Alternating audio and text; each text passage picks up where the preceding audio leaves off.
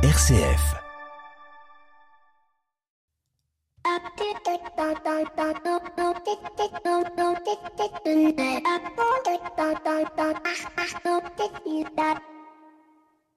Bonjour à toutes et à tous. Ça y est, il est enfin arrivé le temps des élections présidentielles. Demain, vous devrez vous prononcer pour l'un des 12 candidats.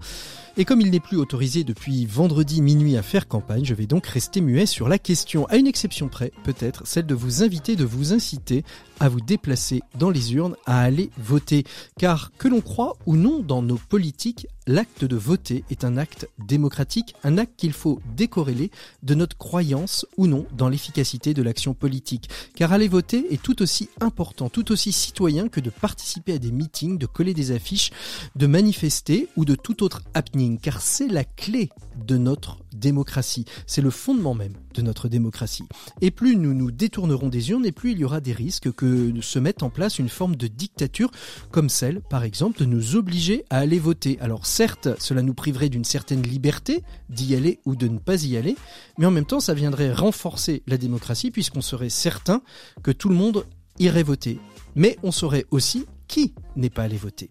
Porter son enveloppe dans l'urne avec ou sans bulletin est donc nécessaire. Certains peut-être pourraient penser que je suis un peu donneur de leçons dans cet édito loin de moi. Chacun fait exactement ce qu'il souhaite et c'est bien là où nous sommes encore libres. Mais j'ai peur qu'en démissionnant de notre droit à s'exprimer, à s'exprimer, on finisse par voir le service public démissionner au service du secteur euh, privé, ce qui, selon certains, est déjà le cas, d'autres venant même nous dire que nous sommes déjà rentrés dans une dictature molle. Mais je ne suis pas certain qu'au pays de la liberté, de l'égalité, de la fraternité, on ait vraiment très très envie de vivre en dictature. Alors, pour cela, une seule indication pour demain, rendez-vous dans les isoloirs. Bienvenue dans l'écho des solutions. L'écho des solutions. Patrick Longchamp.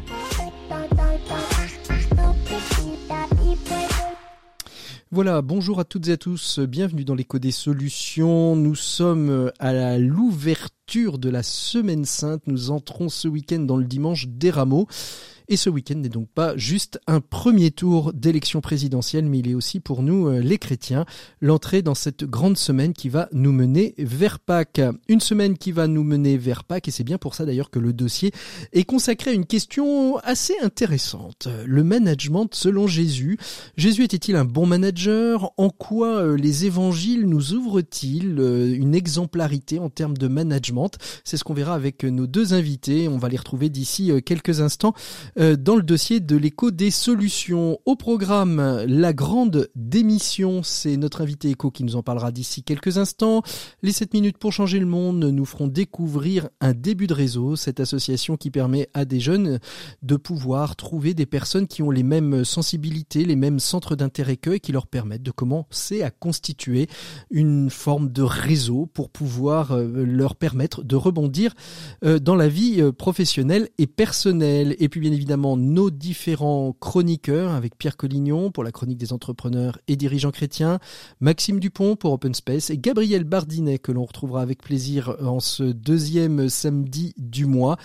Mais on ouvre tout de suite avec notre invité écho. Je vous le disais à l'instant, il s'agit d'évoquer la question de la grande démission. Cette grande démission, ce sont ceux et celles qui aujourd'hui sont peut-être un peu épuisés par le travail et démissionnent en bloc et en masse.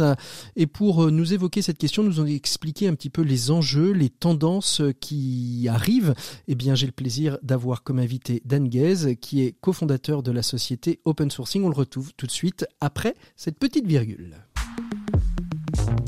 L'invité écho, Patrick Longchamp. Voilà, je suis avec mon invité écho de cette semaine. Il s'agit de Dan Guess, cofondateur de la société Open Sourcing Société RH spécialisée dans le recrutement. Bonjour Dan. Bonjour. Merci beaucoup d'être avec nous. Alors avec vous, on va parler recrutement, on va surtout parler de la grande démission.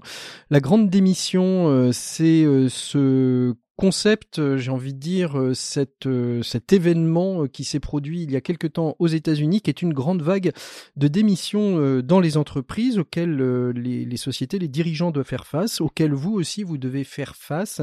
Est-ce qu'on peut expliquer d'où vient cette vague de démissions, Dan Est-ce que c'est lié particulièrement à la pandémie qu'on vient de traverser et aux conditions qui ont été peut-être imposées par les entreprises, peut-être plus dur parfois que quand on est à l'usine?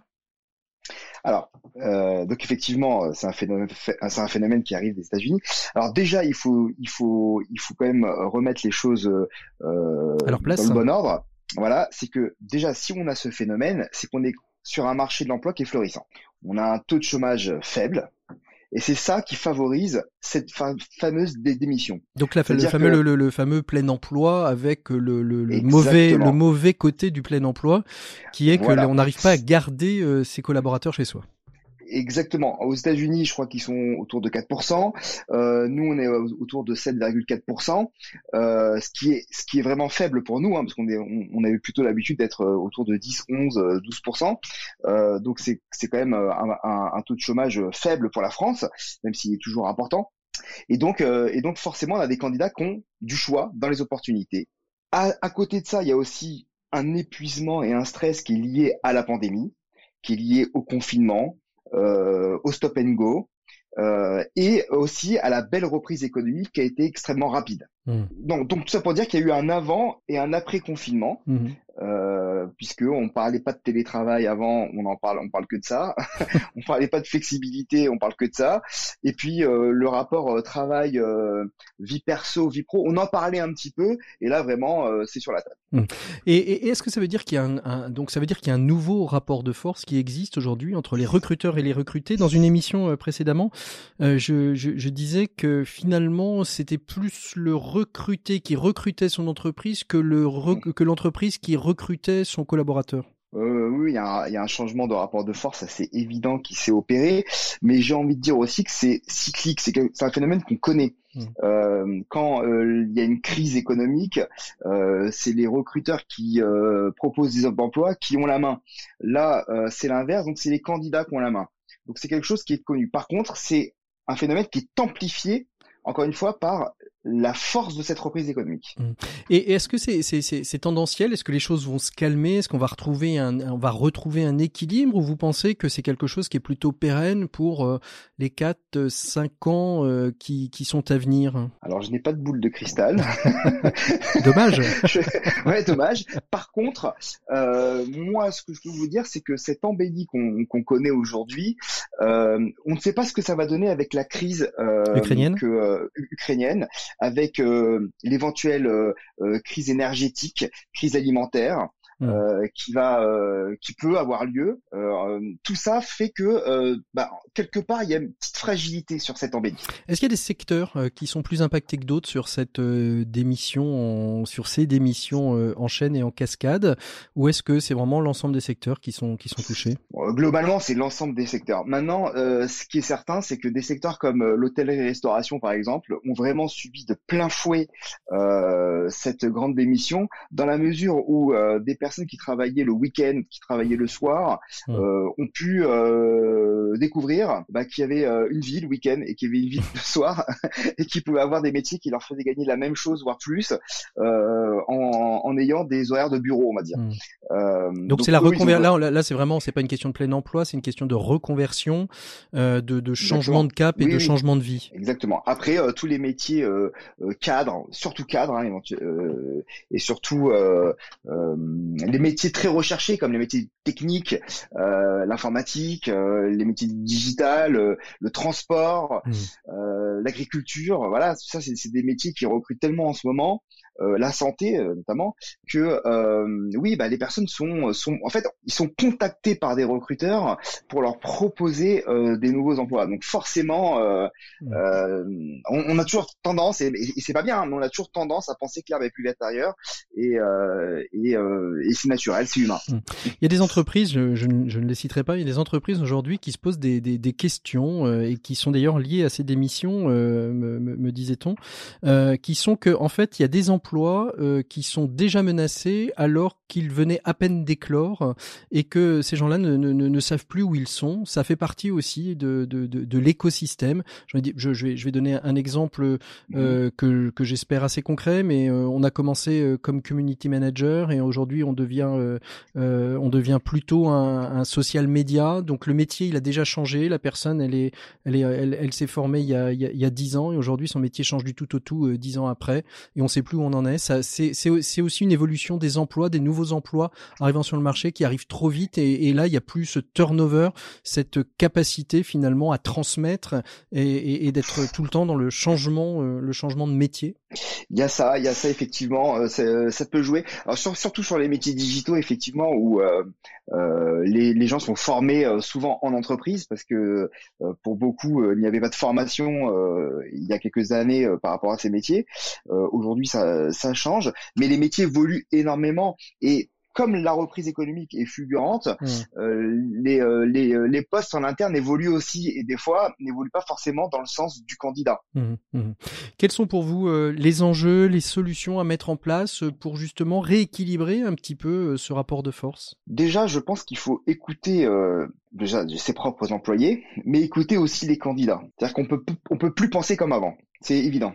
Ensuite, il faut accepter euh, que, les, que les employés aspirent à plus de, plus de télétravail, à plus de flexibilité, euh, sans tomber dans l'excès parce que le contrôle n'exclut, euh, enfin la confiance n'exclut pas le contrôle, c'est important.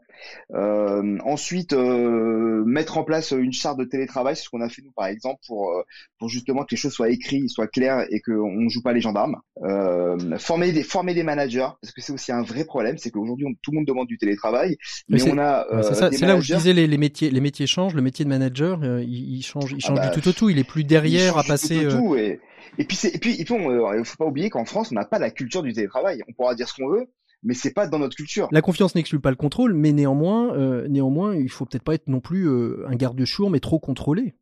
Le problème, c'est que je pense que les entreprises ne savent pas encore comment faire et, euh, et elles cherchent leur euh, leur marque, place. Et, voilà, exactement. Et, euh, et je pense qu'on peut pas lancer la pierre à ces entreprises parce que on n'a pas l'habitude. Mmh. effectivement, c'est facile pour n'importe qui de dire tiens, je travaille de chez moi, j'ai mon confort, j'ai un bel appartement, je peux avoir un espace de travail optimal, je peux voir plus facilement ma famille très bien. Mais pour un employeur, il faut qu'il ait confiance. Et, euh, et pour un manager aussi. Et ça, par contre, on n'a pas l'habitude. Donc en fait, ça, fait partie des choses à faire, c'est former ces managers euh, au management à distance. Hmm. Merci beaucoup Dan d'avoir été notre invité éco de, de, de, cette semaine. Nous on retrouve tout de suite euh, Pierre Collignon pour la chronique des entrepreneurs et dirigeants chrétiens. Et on se retrouve d'ici euh, quelques minutes aussi avec tous nos invités du dossier de l'éco des solutions. On va parler du management et du management selon Jésus. Pour une économie du bien commun, la chronique des entrepreneurs et dirigeants chrétiens, Pierre Collignon. Il est donc temps de retrouver Pierre Collignon pour la chronique des entrepreneurs et dirigeants chrétiens. Bonjour Pierre. Bonjour Patrick. Alors certes, les EDC ne font pas de politique et j'imagine bien qu'il n'y aura pas de consigne de vote de votre part ni de leur part, mais nous voici à la veille d'un premier tour d'élection présidentielle et vous ne pouvez pas faire l'impasse sur un tel rendez-vous.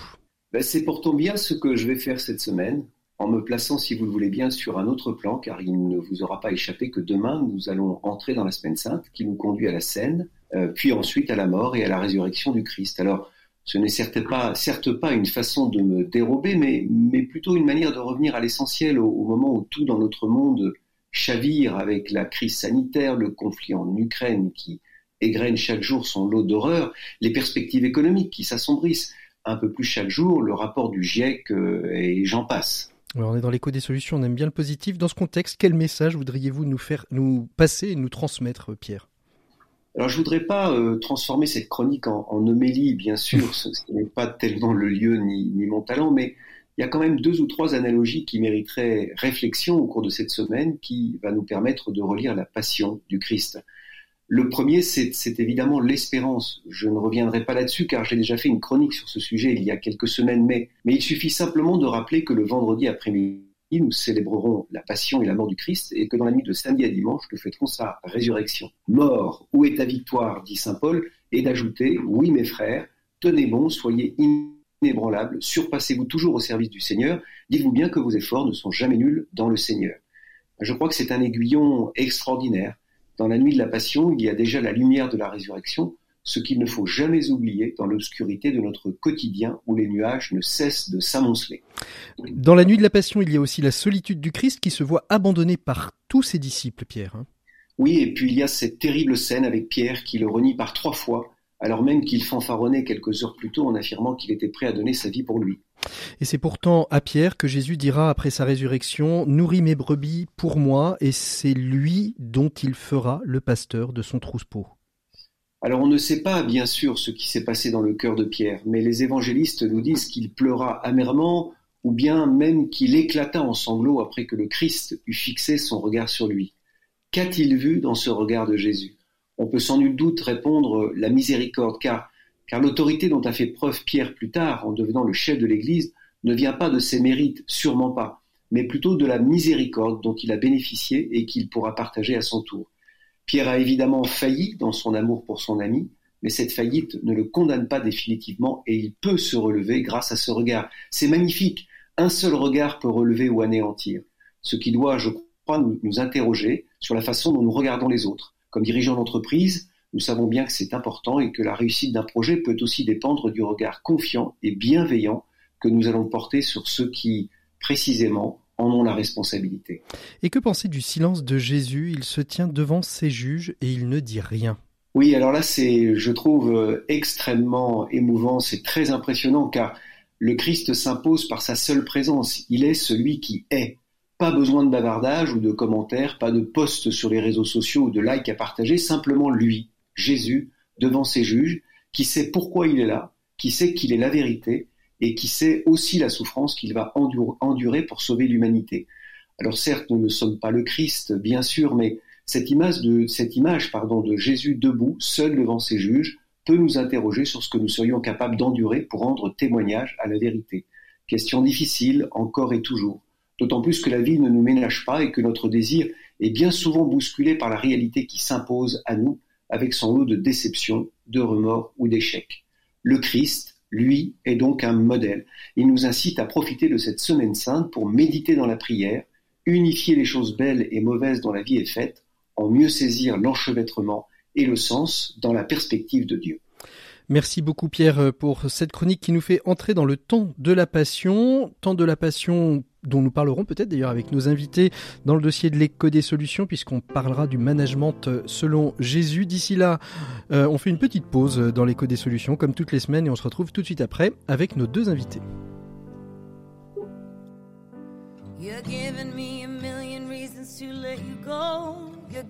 Million the show. You're giving me a million reasons. Give me a million reasons. Giving me a million reasons. About a million reasons. If I had a highway, I would run for the hills. If you could find a dry way, I'd forever be still. But you're giving me a million reasons. Give me a million reasons. Giving me a million reasons. About a million reasons. I bow down. Try to make the world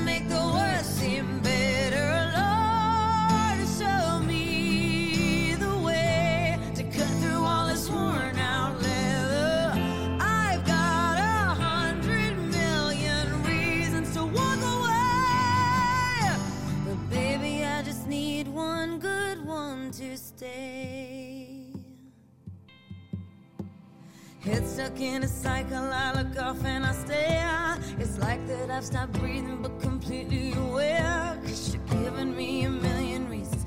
Give me a million reasons. Giving me a million reasons. About a million reasons. And if you say something that you might even mean, it's hard to even fathom which parts I should believe. Cause you're giving me a million reasons. Give me a million reasons. Giving me a million reasons. About a million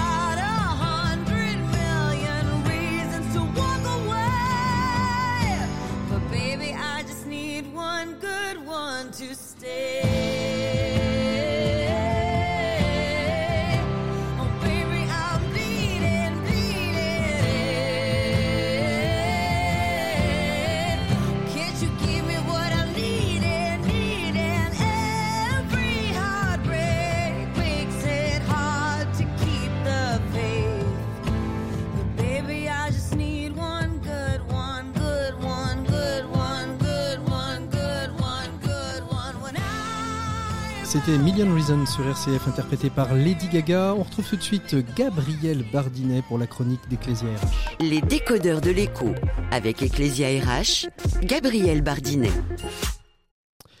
Il est temps de retrouver la chronique euh, mensuelle d'Ecclesia RH et un peu plus que mensuelle cette semaine puisque comme nous avons évoqué le management selon Jésus, il nous semblait intéressant d'évoquer une question qui est la question de l'autorité dans l'acte managérial.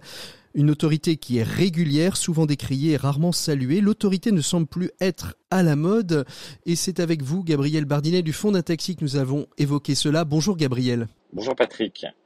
Alors Gabriel, pour commencer, quelle définition pour l'autorité? Le droit qu'on a de commander, de se faire obéir. Tout bon chrétien se doit de se soumettre à l'autorité de l'Église et tout bon sujet à l'autorité royale, selon le dictionnaire universel de 1690. Une définition en 2022 serait peut-être différente. Le débat vient se loger surtout dans la distinction entre autorité et autoritarisme. Alors quelle distinction est-ce que vous faites exactement, Gabriel? L'autoritarisme est toujours de l'ordre de la contrainte ou du contrôle. C'est par manque d'autorité que les managers deviennent autoritaires. Moins une décision est acceptée par une équipe et plus on aura besoin de contraintes pour la rendre effective. L'autorité authentique s'exerce sans forcer, sa finalité, sa finalité n'étant pas de contraindre, mais de convaincre. Le manager doit donc convaincre et être exemplaire, je suppose. Oui, Patrick, l'autorité managériale doit être façonnée, modelée par les qualités, les compétences et l'expérience de celui qui l'exerce. Le manager doit accumuler du savoir-faire et du savoir-être, devenir une référence, celui vers qui les collaborateurs se mmh. tournent quand ils doutent, se questionnent. Avec cette autorité basée sur la confiance en l'expérience du manager, la contrainte s'efface au profit de l'adhésion libre et éclairée. Tout le contraire du manager carotte et bâton. Ben oui, Patrick, c'est ce qu'on appelle le management command and control, et bien souvent synonyme de diviser pour mieux régner. Mais ce n'est en rien souder une équipe, ou alors c'est la souder contre le manager. La contrainte, c'est la consécration de l'échec de l'autorité authentique, érigée en maître à penser du management.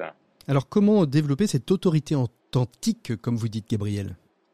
En s'appuyant sur les deux éléments qui la composent, Patrick. La légitimité, tout d'abord, être en mesure d'accompagner ses collaborateurs sans forcément être un expert du sujet, être légitime et ensuite le charisme personnel, cette douce alchimie faite du souci des autres, d'écoute et de capacité à entraîner tout un chacun dans une aventure collective.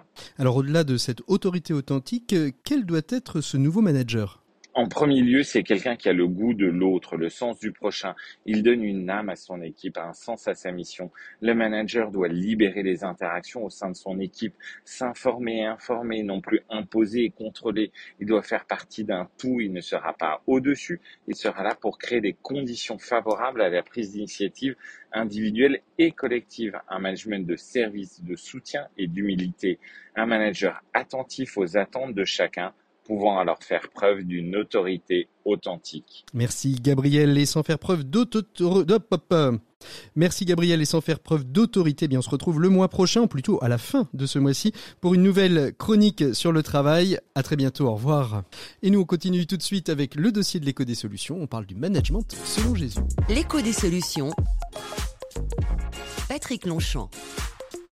Voilà, il est donc temps d'ouvrir le dossier de l'écho des solutions, un dossier qui est consacré cette semaine au management et pas n'importe quelle forme de management, c'est le management selon Jésus.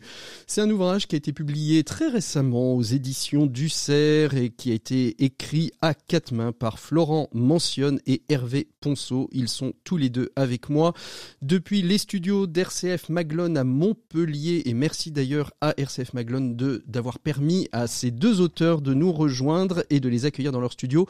Quelques présentations euh, peut-être. Euh, tout d'abord, euh, Florian mentionne, vous êtes, alors vous êtes tous les deux d'ailleurs dans un premier temps des experts en, en RH, l'un en management et l'autre en humanité. Florian mentionne, vous, vous êtes plutôt issu, on va dire, des écoles de commerce, de l'Institut d'études politiques de Toulouse. Vous êtes licencié en économie.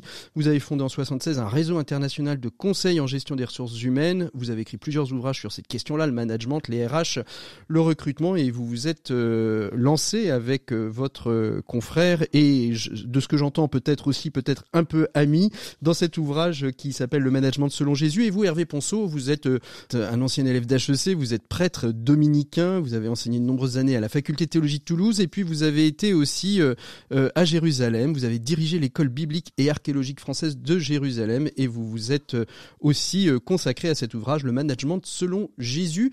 Euh, l'un ou l'autre, comment euh, cette idée euh, vous a-t-elle traversé l'esprit d'aller explorer le management selon Jésus? Florian, ça vient de vous ou pas? Tout à fait, puisque je suis un spécialiste du, recrutement et du, management, et je me suis aperçu que Jésus était un manager, puisqu'en définitive, il a recruté, il a formé, il a animé. Bon, une petite équipe, 12 personnes, mais bon, ça faisait partie d'un gros projet d'entreprise, et on voit le résultat 2000 ans après. Mmh. Et, et, et, vous, Hervé Ponceau, quand euh, Florian mentionne est, est, venu vous voir en vous disant on va aller, on va aller creuser cette question du management selon Jésus, euh, ça a été un oui tout de suite? Non, faut être prudent, vous savez. On, on, ça c'est très dominicain, ça. c'est presque plus jésuite d'ailleurs que dominicain. Mais... Donc, je me suis un peu euh, méfié, mais en même temps, j'ai pris des renseignements. Vous savez, j'ai mon bureau de renseignement aussi. Je me suis interrogé qui était Florian mentionne. Et comme on m'en a dit du bien, c'est vrai.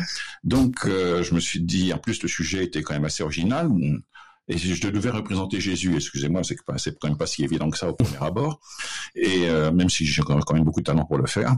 Et du coup, euh, quelle modestie. Voilà, j'ai accepté en toute modestie évidemment. Euh, oui, parce qu'il faut dire que le livre est une interview. Donc j'ai interviewé Jésus lors de la scène, donc à la fin de sa vie. C'est ça. Donc on, et donc Hervé Ponceau a joué le rôle de, de, de, Jésus de manière très très compétente, bien sûr. C'est ça, exactement. C'est et c'est ce qui en fait euh, qui en fait tout l'intérêt de, de, de cet ouvrage, c'est que c'est un dialogue entre un journaliste et Jésus. Il arrive euh, en effet au bout de sa vie publique, au bout de sa vie euh, tout court, en tout cas de sa vie terrestre, et, euh, et, il va faire une sorte de, de, de, de rétrospection sur, sur ses méthodes de, de management.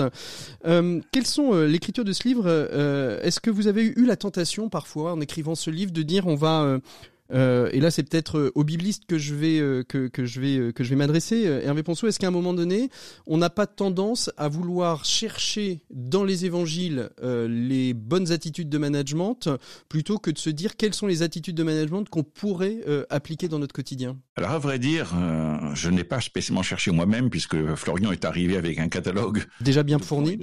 Oui, non, mais de sept points, il on va, faut le redire les questions. Et donc, j'ai vraiment, moi, été celui qui répondait aux questions sous le coup d'inspiration, parce que je n'avais pas spécialement préparé euh, les questions à l'avance. Euh, je voulais avoir que c'est un côté spontané. D'ailleurs, celle-là, parce qu'effectivement, quand on lit le livre, on nous a un peu reproché d'avoir ce côté un petit peu répétitif à certains moments, etc. Mais c'est parce qu'en fait, on a laissé la dimension orale de notre échange. Alors c'est c'est spontané, mais en même temps, on s'est dit que ça passerait mieux au point de vue euh, pour le grand public. Ce dire, c'est que Jésus ignorait qu'il était manager.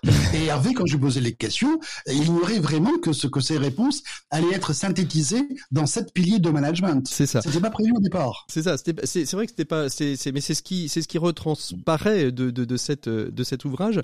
Euh, Florian mentionne justement quand euh, on s'intéresse à cette question du management, vous disiez et vous le dites à l'instant, on ne savait pas qu'il y aurait ça. Vous vous arriviez avec des idées précises conçu quand même déjà. Vous, vous vouliez guider un petit peu la, la, la réflexion et la prise de parole et l'interview sur des piliers de management que vous, vous aviez déjà euh, plus ou moins euh, repérés? Bah, Dès l'instant où il y a un individu qui anime une équipe, forcément, il y a des techniques managériales qui ont été utilisées. Mais j'avais pas d'a priori. Je ne savais pas si ça allait être euh, l'exigence, ou si ça allait être euh, la schlag, ou si ça allait être autre chose en fait. Hein. Mhm. Donc c'est uniquement au travers de l'entretien, du dialogue, que j'ai pu identifier sept piliers de management. Surprenant du reste. Alors quels sont ces sept piliers Quels sont ces sept piliers justement de management que vous avez découverts? Parce que le premier des piliers, c'est par exemple euh, l'amour. Si vous prenez un livre sur le management, jamais vous verrez le mot amour apparaître. Donc moi, ce qui m'intéressait, c'est de savoir comment cette valeur fondamentale chez Jésus peut être applicable aujourd'hui, 2000 ans après, dans l'entreprise. Mmh. Et c'est vrai que quand on y réfléchit, si un manager n'aime pas ses collaborateurs, il pourra jamais les animer. Mmh. De la même manière qu'un si un commerçant n'aime pas ses clients, il pourra jamais les manager. Donc c'est fondamental. Mais c'est révolutionnaire dans l'entreprise d'imaginer que l'amour est une technique managériale. Et, vous, Hervé Ponceau, euh, c'était c'était une révolution. Vous avez est-ce que vous avez découvert vous aussi Alors, on, va peut-être euh, égrener euh, quelques-uns de ces piliers au fur et à mesure de, notre échange, mais vous, vous avez découvert des choses, Hervé Ponceau, au fur et à mesure de, de vos réponses spontanées, comme comme vous disiez, qui sont le fruit aussi de, de vos de votre expérience, de vos études et de vos années de, de, de, pasteur? Alors, formation, effectivement, j'ai j'ai quand même j'ai passé un doctorat et tout ça en théologie, donc il y a, y, a, y a un background hein, quand même. Bien sûr. Euh, je veux dire que aborder Jésus sous cet angle-là, non, je n'avais vraiment aucune idée, aucune idée préconçue en tout cas. Euh, donc, euh, j'ai découvert effectivement un autre regard sur Jésus, mais que je l'ai découvert sur moi, moi-même, enfin, sans. Et sur la gouvernance des communautés, par exemple, on dit, on dit souvent, enfin moi c'est un de mes, un de mes principes, euh, princeps, je veux dire, l'Église experte en, en, humanité, mais pas souvent en RH. Est-ce que ça vous a permis peut-être aussi euh, de, de creuser ou de réfléchir à nouveau sur la manière dont la gouvernance de l'Église devrait peut-être mieux travailler au travers justement de, de, de cette, euh, de cet échange que vous avez eu avec Florian? Alors, je ne suis plus tellement en situation, en position de le faire, parce que si j'ai eu des responsabilités euh, multiples, vous en avez moins. Ma vie dominicaine. Euh, maintenant, j'ai 70 ans, je suis un peu sur la marge, euh, mais ça peut, je, je crois qu'il faudrait poser la question à des évêques ou à des. vous avez eu des retours de, de, cet ouvrage d'ailleurs par des évêques et des pasteurs on a, déjà des, on a déjà des retours. Les gens sont, pour moi, les retours que j'ai eu, je vous dire très franchement, c'est pas tellement dans le c'est pas tellement au sein de l'Église, c'est plutôt des amis qui sont d'ailleurs compte tenu du fait que j'avais fait des études commerciales, j'ai aussi gardé beaucoup d'amis dans le monde de l'entreprise. Et c'est plutôt ceux-là qui ont réagi. Hein. Euh, les gens d'église, peu ou mm. pas. Les gens de, du monde économique, ils savent. Euh, ceux qui ont réagi dans le monde de l'église, c'est de dire que c'est une autre vision des évangiles, en fait, une autre lecture. Et ça, c'est original, parce que jamais ils n'avaient pensé relire les évangiles au travers du prisme du management. C'est vrai, et c'est exactement ça, parce qu'on le voit souvent aux, relectures des évangiles, autour de la pauvreté, de la simplicité, mm. de la prière, mais avec une clé qui est celui de, Jésus Manager. On le voit assez peu. Qu'est-ce que alors les, sept autres piliers, on en a vu, on en a vu, euh, on en a vu un. Euh, quels sont les autres que vous avez découverts euh Le deuxième, c'est le pardon. Le pardon, c'est incroyable. Dans un bouquin de management, jamais vous verrez pardon technique managériale. Et pourtant, si un manager n'essaie pas de comprendre pourquoi il y a une, une erreur de la part d'un collaborateur. Il pourra jamais l'améliorer. Le, pardon consiste à avoir un a priori favorable par rapport à la à l'attitude de son collaborateur. Hmm. Donc, s'il y a une erreur, ben, il faut rebondir sur l'erreur pour dire est-ce que la personne était bien formée? Est-ce que la personne avait bien les, les, les moyens pour travailler? Est-ce que la structure d'accueil l'a bien aidé à réussir? Donc pour moi, c'est. Mais est-ce que pour un est-ce que pour un dirigeant justement la notion de, de, de pardon, enfin telle que vous la vous la, la, la présentez, qui est à la fois aussi euh, avoir un, un, un, regard, un feedback sur soi-même et, et, et, accueillir aussi euh, les erreurs que qu'on a pu mettre en place, c'est pas aussi un aveu de faiblesse dans une société euh, qui qui prône plutôt euh, la force du dirigeant plutôt que euh, l'acceptation et, la faiblesse. Pas du tout. C'est mon, pari en fait. Hein. C'est mon pari managérial en fait. Hein. C'est-à-dire que il faut la bienveillance dans l'entreprise et, l'erreur est humaine. Autant je, moi je fais le distinguo entre l'erreur et la faute. Autant la faute, je suis intransigeant. Autant l'erreur, c'est pas grave en mmh. fait, hein. parce que si vous systématiquement vous essayez d'éliminer les erreurs, ben vous allez couper les ailes aux gens vous allez les priver de, de l'initiative, ils auront peur de se tromper. Au contraire, il faut favoriser l'expression des gens, quitte à ce qu'ils se trompent, c'est pas grave, au contraire, ça fait partie de leur évolution. C'est vachement bien euh, une erreur. Pour moi, c'est un, une source de progrès. Bon, voilà. Mmh. le, troisième pilier, donc après, euh, après justement cette notion du pardon, euh, quel est le troisième pilier de management que vous découvrez? Le, troisième pilier, c'est l'équité. L'équité, différent bien sûr de, de l'égalité. Hein. On doit traiter ses collaborateurs de manière équitable, en fonction de leurs besoins. Et Jésus, justement, on va passer la parole au frère Hervé. justement, Jésus avait cette capacité à, traiter aussi bien les grands que les, que les, que les, que les plus faibles de manière équitable. Ah, est-ce que ça veut dire, et, allez-y, Père Reposo, je vous, je vous laisse la parole juste après, mais je voudrais juste une, une réponse de la part de, de Florian. Est-ce que ça veut dire que concrètement parlant, dans une entreprise, euh, il faudrait que le salaire, par exemple, soit différent en fonction qu'on soit euh, euh, père, père ou mère de famille nombreuse et, et, et un célibataire, c'est-à-dire qu'en fait le salaire serait en fonction du besoin que la structure familiale, la structure a, a besoin. Non, non, c'était pas l'exemple auquel je pensais. L'exemple le plus simple auquel je pensais, c'est par exemple une personne qui arrive systématiquement en retard le matin. Mhm. Bon, si la personne arrive systématiquement en retard le matin, par rapport aux autres qui eux sont ponctuels, il faut pouvoir réagir de manière équitable et soit réprimander la personne qui arrive en retard, soit se servir de cette de ce retard pour dire pourquoi y a-t-il retard mhm. Est-ce qu'il y a un problème d'organisation, de transport, euh, autre chose Peut-être qu'on peut décaler les horaires. Voilà, c'est ça. Mhm. Un management équitable, c'est par rapport aux besoins de chacun, par rapport aux contraintes de chacun, trouver la bonne posture, trouver la bonne organisation. Et puis observer. Et voilà, tout dysfonctionnement est prétexte à amélioration. Mmh. C'est pas catastrophique un, un problème, c'est source d'amélioration. Frère Hervé Ponceau, vous vouliez réagir tout à l'heure. Ah, bah, C'est-à-dire que là, d'abord, je remarque que euh, Florian a habilement évité votre question. Hein. Complètement, mais c'est... Il n'a pas répondu véritablement sur le fait de devoir payer des gens différemment. Alors qu'est-ce que vous en pensez? Ce serait équitable? Moi, moi, je trouve que ce serait très équitable cette réflexion. Ce serait très novateur hein, dans le. Euh, donc, on peut laisser ça en plan pour une autre fois et pour que les gens réagissent. Hein.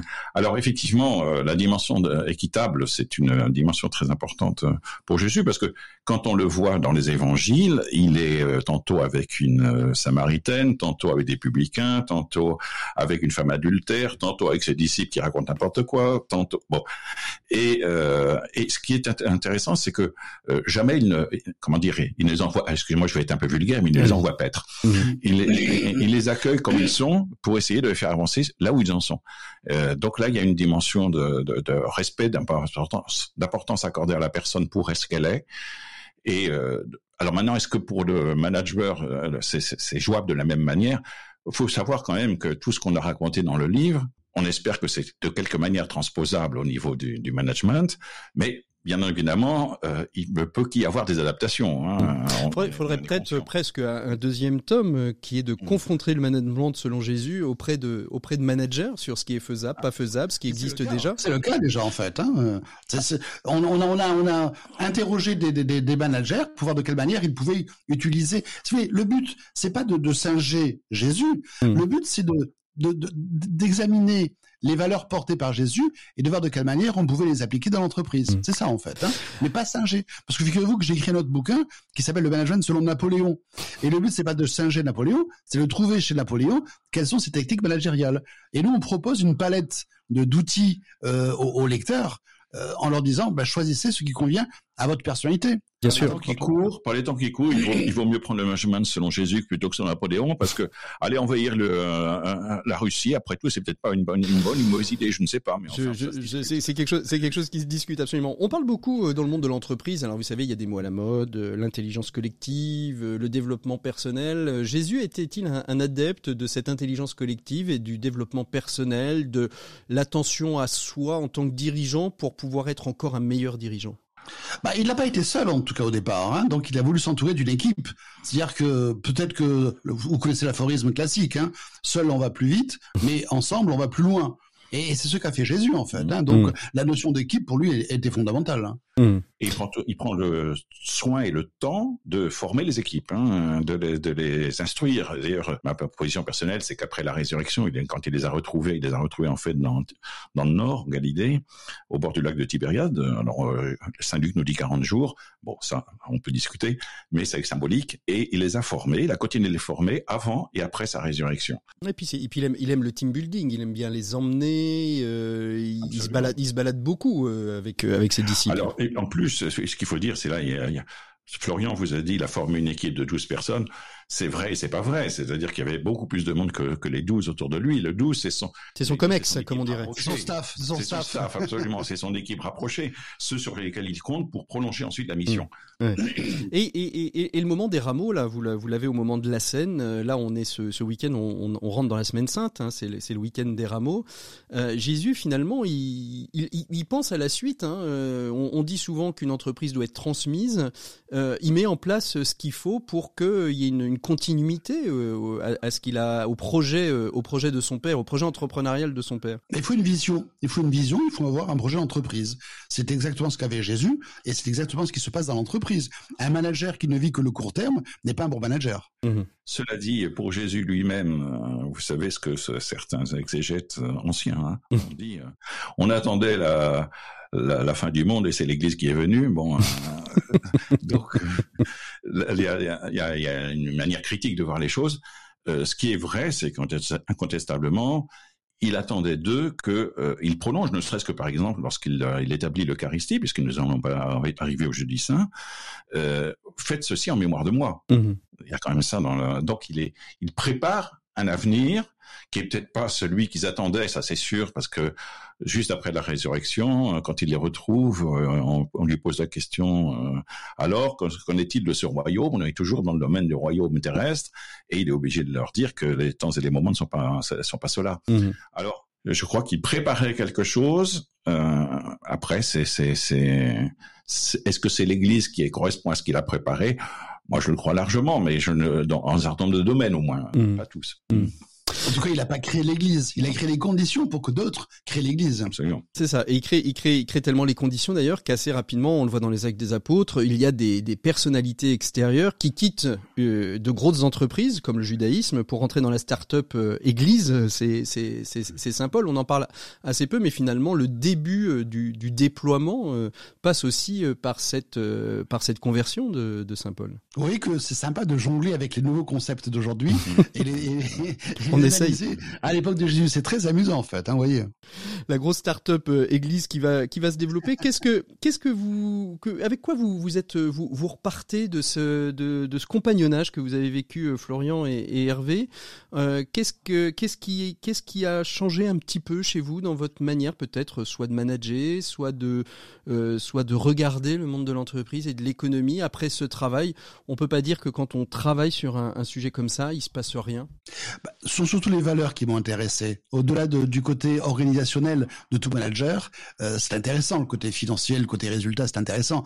Mais ce qui m'intéressait chez Jésus, c'était justement cette notion relationnelle avec les autres, mmh. avec on a parlé de, de, de, euh, du pardon, on a parlé de l'amour, on pourrait parler de, de l'assertivité, on pourrait parler de la bienveillance. Ce mmh. sont des notions intéressantes chez Jésus en mmh. fait, hein, qui, qui il était en symbiose avec les autres. Et cette notion de, euh, il faut passer du temps avec les gens, il faut les écouter, il faut les comprendre, il faut les aimer, il faut mmh. les encourager. Voilà, c'est tout ça qui m'intéresse. Oh, il y, a, y, a, deux chapitres. Euh, allez-y, Père Ponceau, allez-y. Oui, pour répondre à votre question, on a quand même mis à la fin du livre chacun un, un témoignage un peu personnel de notre rencontre et de notre collaboration. Hein. Mm. ce que ça avait pu nous apporter, tout ça. Alors moi, c'est sûr que je n'ai jamais rencontré Jésus sous cet angle de, du management. Hein. C'est marrant parce que. Est-ce que ça devrait être creusé dans les séminaires cette cette dimension-là? Euh, je, je, disais tout au début de l'émission que euh, l'Église était experte en humanité, pas toujours en RH. Est-ce qu'il y a un manque aujourd'hui? Est-ce que c'est un peu finalement une une base de travail qui pourrait être donnée à travailler dans les séminaires pour former euh, justement les, les, les, futurs prêtres et surtout les les futurs curés, ceux qui ont des responsabilités, voire même un certain nombre de laïcs engagés? Alors, je n'ose pas toujours parler à la place des curés parce que je suis religieux moi-même, donc je suis pas exactement dans. Le justement, ça vous permet d'avoir cette hauteur d'esprit et de vue qui permet sans doute, mais enfin bon, je me méfie aussi de moi et de ce qu'on peut penser. Euh, là, le fait est que par contre, là vous tombez d'une certaine manière à pic parce que j'ai été formateur hein, dans, dans, dans l'ordre des prêcheurs, j'ai été maître des novices, j'ai été maître des étudiants, j'ai été sous-prieur, prieur, etc. Bon, je passe le détail. J'ai rempli un peu le, toutes les cases, si je peux dire, de, de et beaucoup au niveau de la formation. Alors, c'est vrai que euh, je crois que une formation en relations humaines ne serait pas inutile, loin de là. Euh, ce qui compte beaucoup quand même euh, dans l'Église, euh, et c'est pour ça qu'on parle d'une experte, d'une expertise en humanité, même si parfois elle est déficiente, c'est le, le j'allais dire l'accumulation des relations humaines. Ça, c'est un, on apprend beaucoup en fait, plus que par les livres ou par les conférences, etc., dans le contact, à travers les personnes et à travers les expériences, et éventuellement, comme l'a dit tout à l'heure Florian, éventuellement à travers les expériences négatives. Mm. Et c'est ça qui nous apprend beaucoup. Euh, et ça, ça s'apprend, ça s'apprend bah, au fil du temps. Donc, le temps est un, un facteur extrêmement important de formation. Euh, Florian mentionne, on arrive au terme de, de, de, cet échange, les sept euh, piliers que vous avez euh, découverts au travers de, de cet échange sont-ils tous liés les uns aux autres ou est-ce qu'on peut les prendre indépendamment? Et s'il y en avait peut-être un à mettre en avant, lequel vous suggéreriez à un manager? Alors ils sont ils sont indépendants et complémentaires à la fois en fait, hein, parce que je, je oui j'ai cité par exemple spontanément assertivité et bienveillance. L'assertivité, c'est le parler vrai. Hein, c'est dire que c'est bien quand c'est bien, dire que c'est mal quand c'est mal. Mais il faut parfois l'accompagner euh, de, de, bienveillance pour ne pas heurter l'autre. Donc souvent, les, les, valeurs sont, sont, complémentaires. Moi, la valeur fondamentale que je retiens du management selon Jésus reste l'amour. Mmh. Jamais je m'étais posé la question. On parlait toujours de l'amour de, de, de, de, Jésus, de l'amour de Dieu. Pour moi, c'était un petit peu théorique. Mmh. Mais quand je l'ai appliqué avec ma paire de lunettes dans l'entreprise, cet amour a pris une autre dimension. Et pour moi, c'est vraiment euh, la, la, technique managériale la plus importante. Allez, on est euh, à la veille du premier tour. Euh, moi, président, qu'est-ce que vous mettriez en place l'un ou l'autre? Vous n'êtes pas obligé de reprendre dans votre ouvrage le management selon Jésus. Peut-être une, un, un, acte fort que vous aimeriez mettre, mettre en œuvre. Pierre Ponceau. Ou la question nous prend, ou me prend en tout cas, au dépourvu. fait de cours. mais je dis pas que c'est pas une bonne, une bonne question, hein, mais euh, je me suis jamais vu comme président, je l'avoue. Hein. En plus, je suis, je dis, je suis maintenant plutôt à la retraite, donc je me vois plutôt dans l'effacement. Mais euh, ce qui est sûr, c'est que euh, pour moi, c'est qu'il y a une dimension aujourd'hui. Alors c'est peut-être je dis ça peut-être à ma vocation dominicaine, il y a une dimension de formation, d'instruction, de, de, qui, qui, qui est vraiment déficiente. Je suis beaucoup sur les réseaux sociaux, on peut m'y retrouver mmh. sur mon sur mon blog, sur page Facebook. Hein. J'y suis beaucoup et je suis souvent effaré de aujourd'hui de, de, la faiblesse des, des, des débats euh, parce qu'il y, a un, il y a un manque de formation. Les gens euh, sont pris par une autre chose. Hein. Je ne la, pire à personne. Mmh. Et voilà. Et pour vous, euh, Florian? Alors moi, président, euh, pour, pour moi, le rassemblement est quand même plus important que l'exclusion. D'accord. Euh, et c'est lié aux valeurs euh, de, de, de Jésus en fait. Hein, donc, euh, et je crois qu'il faut de la, il faut de la cohésion, il faut qu'il y ait de la cohérence, il faut qu'il y ait de l'amour, il faut qu'il y ait de la, la bienveillance. Voilà, ces, valeurs positives, il faut les faire vivre. Et il faut lutter contre les, les, les intransigeants, les, les, intransigeants, les, les haineux. quand on voit ce qui se passe en, Ukraine, ça fait peur en fait. Hein. L'homme malheureusement a besoin d'être d'être formé, d'être rappelé à l'ordre en permanence. En fait. Merci beaucoup à tous les deux d'avoir été les de cette émission du dossier de l'éco des solutions, le management selon Jésus aux éditions du CERF par Florian Mentionne et Hervé Ponceau. Ils vous en ont donné quelques bribes. On a fait extrêmement attention de pas tout vous dire pour que vous puissiez aller l'acquérir. Bien évidemment, ça peut être un, joli cadeau. Il y, a des, il y a des professions de foi, il y a des confirmations qui arrivent, il y a des baptêmes d'adultes. Ça peut être un, cadeau euh, un peu décalé. Merci euh, à vous tous les deux. Merci à RCF Maglone de vous avoir accueillis dans leur studio. Nous, on fait une micro-pause et on retrouve tout de suite euh, Maxime Open Space, Maxime Dupont. Il est donc temps de retrouver Maxime Dupont et sa chronique Open Space. Bonjour Maxime. Bonjour Patrick. Alors cette semaine, vous avez souhaité nous parler des inventeurs. Oui Patrick, je sais que vous posez la question, quel est le point commun entre les inventeurs, les innovateurs, ces créateurs d'entreprises à succès, ces gens qui ont toujours des bonnes idées? Y a-t-il un secret? Y a-t-il des recettes qui expliquent cela? Alors ça, c'est une très très bonne question. Euh, ou dit autrement, les innovateurs partagent-ils un ADN particulier? Jean Bafouille. Oui, alors la réponse à cette question nous vient d'un article écrit en 2009 par trois chercheurs qui sont évidemment américains, qui s'appellent messieurs Dyer, Gregersen et euh, Christensen, et qui ont interrogé des centaines de personnes pour arriver à cette conclusion rassurante. Non, il n'y a pas d'ADN particulier. Il y a, il n'y a pas d'un côté des gens qui sont nés pour avoir des bonnes idées et d'autres qui ne pourront jamais avoir des bonnes idées puisque l'intelligence créative, et c'est le point commun qu'ont tous ces inventeurs, l'intelligence créative est quelque chose qui s'apprend, qui s'acquiert et qui se pratique. Moi, je comprends toujours pas pourquoi je suis pas milliardaire parce que des idées créatives, j'en ai plein. Et alors, comment cultive-t-on cette intelligence créative, mon cher euh, Maxime? Eh bien, en pratiquant sans relâche cinq compétences. Première compétence, l'association. Associer les idées, mélanger les domaines, imaginer des ponts entre les choses, faire se connecter les éléments autant que possible. Tout cela développe l'intelligence puisque vous le savez, l'intelligence, c'est littéralement la capacité à créer du lien. La deuxième compétence, c'est l'art du questionnement. Il faut être toujours aux aguets, questionner le statu quo, se projeter d'autres manières de faire, demander et si, imaginer comment seraient les choses si on les avait faites différemment, se faire toujours l'avocat du diable. Cet art du questionnement est une pratique qui élargit l'horizon et permet de faire éclore des idées innovantes. Oui, alors c'est pour ça qu'ils sont tous dirigeants d'entreprise parce qu'ils doivent être absolument insupportables dans des réunions de collaborateurs, ces gens-là. Euh, on passe à la troisième compétence. Quelle est-elle?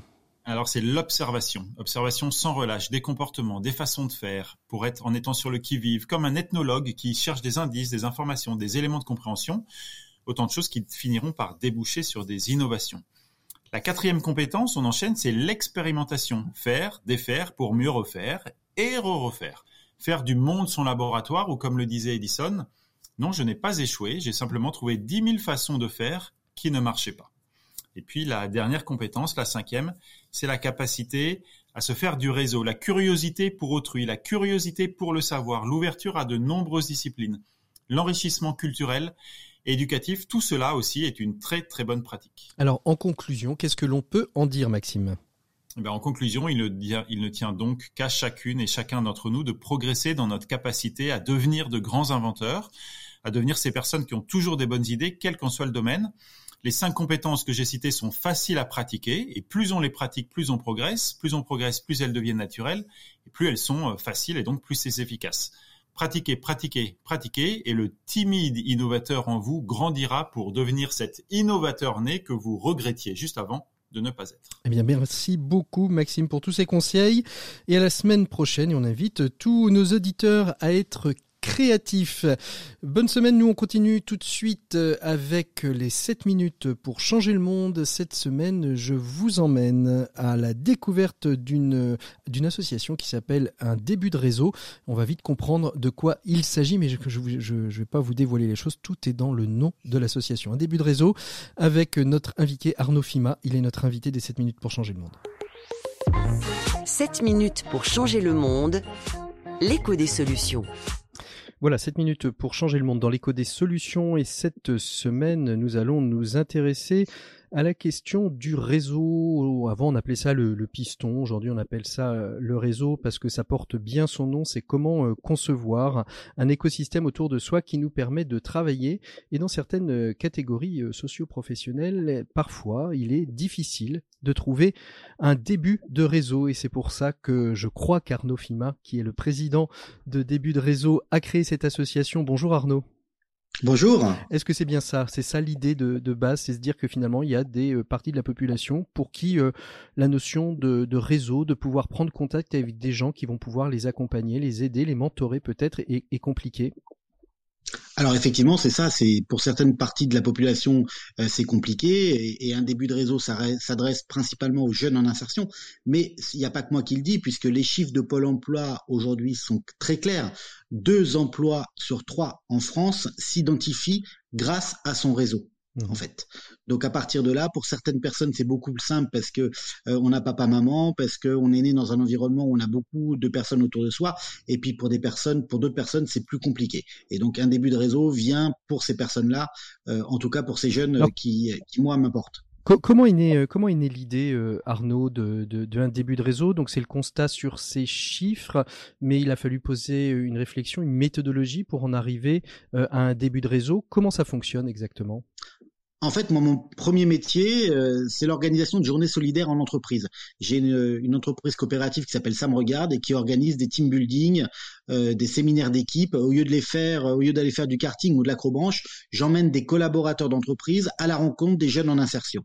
Euh, et ça, je fais ça depuis dix ans. Et puis donc, je suis très souvent, je suis trois fois par semaine dans les structures d'insertion euh, de type école de la deuxième chance, mission locale ou, ou EPID. Et je me suis rendu compte que dans ces structures, elles sont très organisées pour trouver des jeunes, pour les identifier à imaginer un projet, pour euh, les amener à parler anglais, les amener à devenir citoyens, leur faire passer le permis de conduire. Mais par contre, il y a un trou dans la raquette, mmh. c'est le développement du réseau professionnel. Rien n'est fait dans ces structures pour développer le réseau. Et je me suis dit, ces jeunes qui sont dans des parcours d'insertion, donc ça veut dire qu'il y a un moment, ils ont eu une rupture, ils ont quitté les parcours classiques, euh, et ben en plus, ils ne sont pas aidés sur la partie réseau. Voyant en plus les chiffres de Pôle Emploi que je vous ai cités, je me suis dit, ben voilà, il suffit de relier les deux, et moi, et de faire la passerelle entre le monde de l'insertion et le monde des collaborateurs et des retraités actifs qui ont juste envie de donner un petit coup de pouce. Et, comment, comment on s'y prend? Alors concrètement parlant, euh, la plateforme, un début de réseau, elle fonctionne comment exactement? Qui peut s'inscrire? Comment on arrive à faire ces, ces liens, ces mises en relation?